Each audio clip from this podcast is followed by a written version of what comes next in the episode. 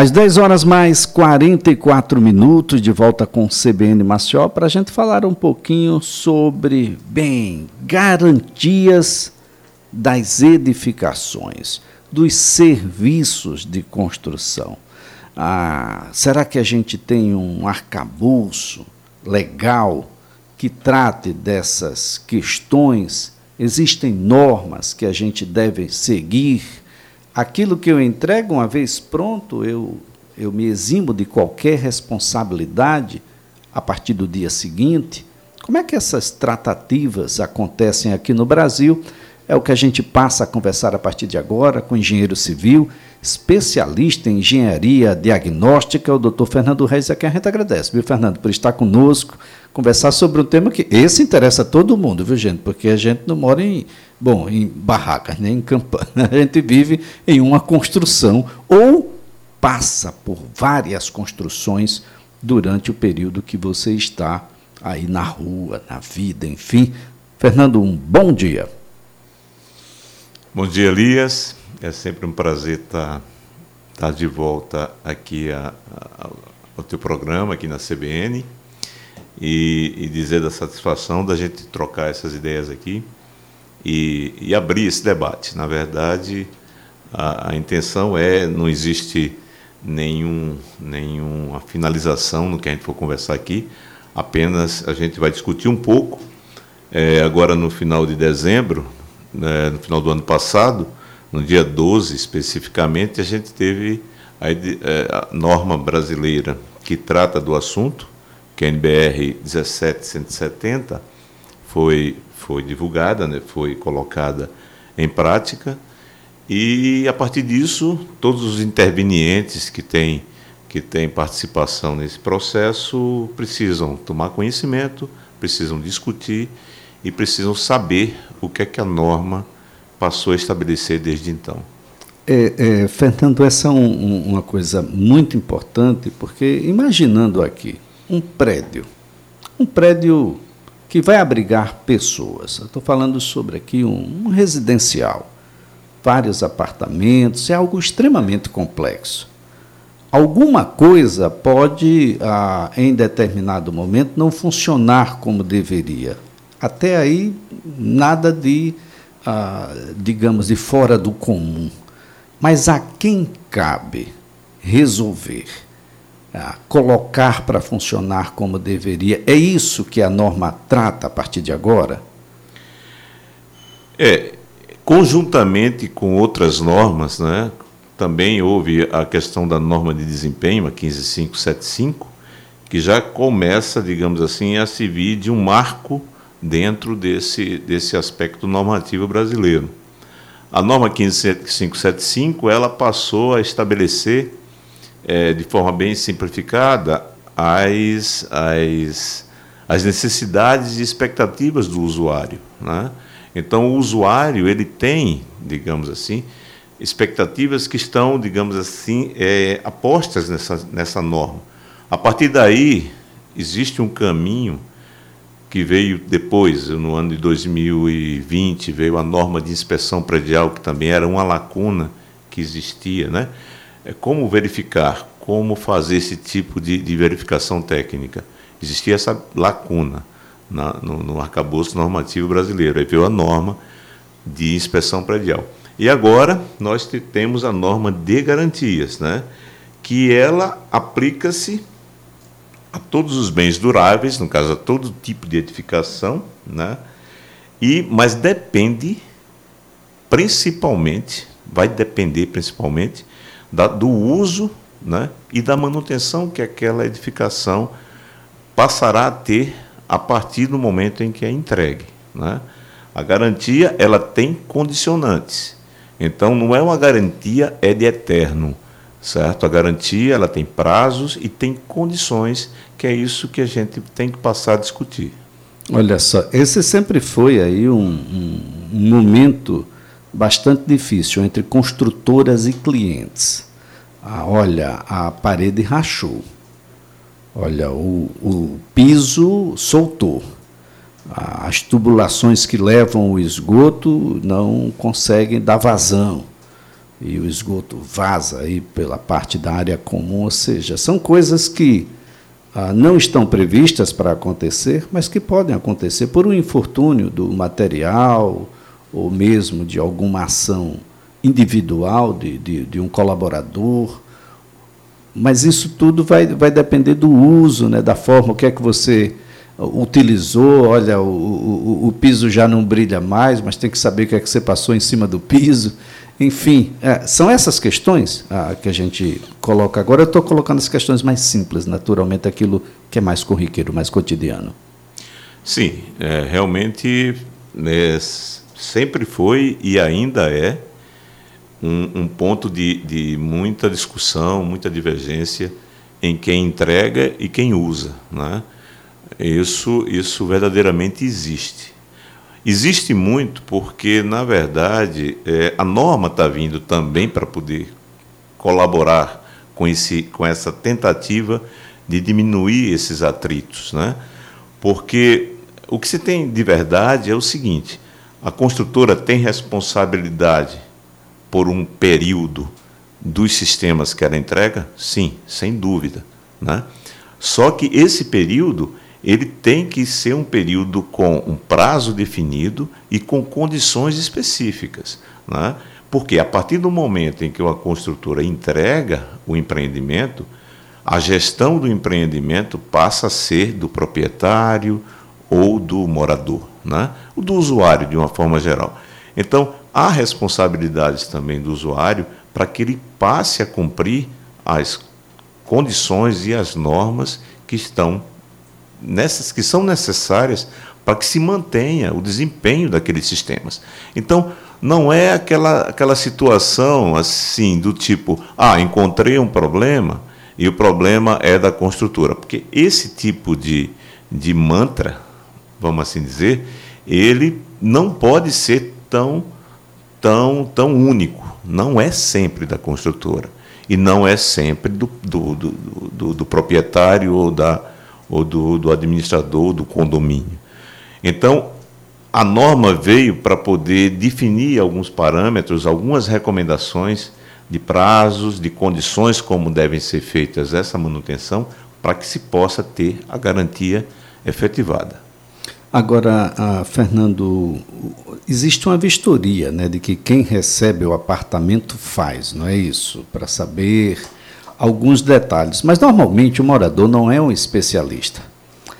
Essa vistoria por si só, ela de alguma forma deixa a construtora livre de qualquer responsabilidade um pouco mais adiante, que mais uma vez eu repito, o morador não é um engenheiro.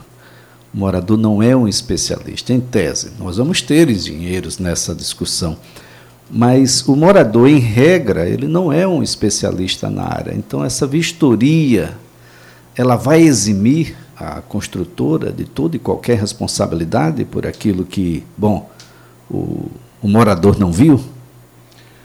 Não, de forma alguma. De forma alguma. É, mesmo que seja, vou até mais adiante, mesmo que o morador seja um engenheiro, de repente, ele é um engenheiro e não é especializado nessa situação, nessas questões relacionadas com engenharia diagnóstica. A especialidade dele pode ser outra. O que nós recomendamos, e é sempre de boa prática, é que essa, essa, essa inspeção de recebimento de obra ela seja sempre feita por um profissional habilitado ou por uma empresa habilitada. Para quê? Para que você possa digamos assim, na hora do recebimento, é, fazer isso de forma técnica e possa já naquele momento já listar eventuais não conformidades que possam ser detectadas. Então, na hora que você abre mão de fazer dessa forma, na verdade você está postergando um problema que muitas vezes você, na maioria delas, você está postergando por falta de conhecimento ou por falta de um olhar treinado, um olhar técnico que possa identificar alguma coisa que já naquele momento possa ser pontuado e solicitado um, uma, uma, uma, algum tipo de providência. Né? Então, a recomendação técnica que a gente faz é que a inspeção inicial ela seja uma prática. No mercado de Maceió, a gente, se você me permitir, a gente vem com essa luta da questão da, da, de demonstrar a importância da inspeção há muitos anos, né? há muitos anos mesmo. Então, nós temos uma lei que é desde 2012 e, particularmente, eu tenho participado de grupos de discussão, de grupos é, que, que procuram divulgar a questão da importância da, da inspeção predial muito antes disso. Né? Então, a gente, a gente tem trazido, e Maceió tem respondido, vamos dizer assim, é, hoje tem respondido bem a essa questão da inspeção. Né? Mas ainda eu sinto, eu como, como profissional da área, que milito nisso há muito tempo, eu sinto que é, é, a procura é sempre quando o problema já existe quando o problema já está até em muitas, na maioria das vezes, em estágio bastante avançado. Então, essa, essa procura, considerada tardia, ela traz custos, tá certo? Para recuperação, custos para poder voltar a um, a um desempenho adequado dos sistemas muito maiores. Então, o que se recomenda é que essas inspeções, que esses trabalhos sejam feitos nas idades mais, mais, mais novas da edificação, inclusive mesmo no momento de recebimento da edificação. Aí os problemas com certeza serão muito mais baratos de serem resolvidos né? e muito mais fáceis de serem resolvidos. Então, postergar, como tudo na vida, só traz prejuízo. Bom, a, a norma ela trata apenas das garantias de obras e serviços para iniciativa privada ou as obras públicas também são alcançadas? Bom, a norma fala em garantias para edificações, tá? Então ela não distingue obra, pública e obra privada. Então a norma é geral para edificações. E há dois tipos de garantias, né? Existe a garantia legal, que é aquela em que está mais ligada pela própria norma, isso é dito, com questões relacionadas à solidez e segurança. Quando se fala em segurança, se fala em segurança contra incêndio e pânico e segurança estrutural da edificação. Então, essas questões, e no normativo vigente hoje, essas garantias são de cinco anos para esses dois itens. A norma ela vem com os prazos recomendados. A norma recomenda prazos mínimos de garantia, aonde os outros sistemas da edificação, quais sejam vedações verticais, pisos, é, impermeabilização, revestimentos, etc., eles têm uma recomendação de prazos mínimos, tá? São recomendações normativas, aonde o construtor, o incorporador, certo, passará a dar essa é a, a, indicação técnica que a gente fala. Ele tem que passar a dar minimamente aqueles prazos que a norma recomenda. Então, em, em síntese, existe a garantia legal e existe a garantia contratual, vamos assim chamar. Então, a garantia contratual, inclusive, ela depende de vários fatores. Né? É, vamos, vamos parar para pensar num exemplo, um exemplo prático é, vamos dizer que eu dei uma garantia sobre a questão do conforto acústico na edificação. Né? Então, é bom informar que a garantia é dada no momento da entrega do empreendimento. Qualquer mudança que haja no entorno do empreendimento posterior à entrega, ela não está coberta pela garantia. Vamos admitir que eu faça um prédio num, num local que não haja ruídos, que não haja nenhum tipo de, de, de, de, de, ambiente como esse. Depois de uns anos, começa a passar um trem ali perto, vamos assim admitir, um, um, um, abre-se uma estrada. Então, esse tipo de, de, situação aqui, o empreendimento passa a ser submetido, não está coberto pela garantia. Perfeito, perfeito. Olha, isso é super importante, gente. Tem algumas fachadas, por exemplo, de, que você tem um, um, revestimento que em menos de um ano a fachada já está totalmente deteriorada do ponto de vista estético. ela acumula ah, resíduos e etc. Isso tudo, isso não pode acontecer definitivamente, né? não em menos de um ano. Nós temos alguns prédios aqui no, na cidade de Maceió nessas condições. Mas, mas Fernando Regis, a, a norma já está em, em vigor, não é isso?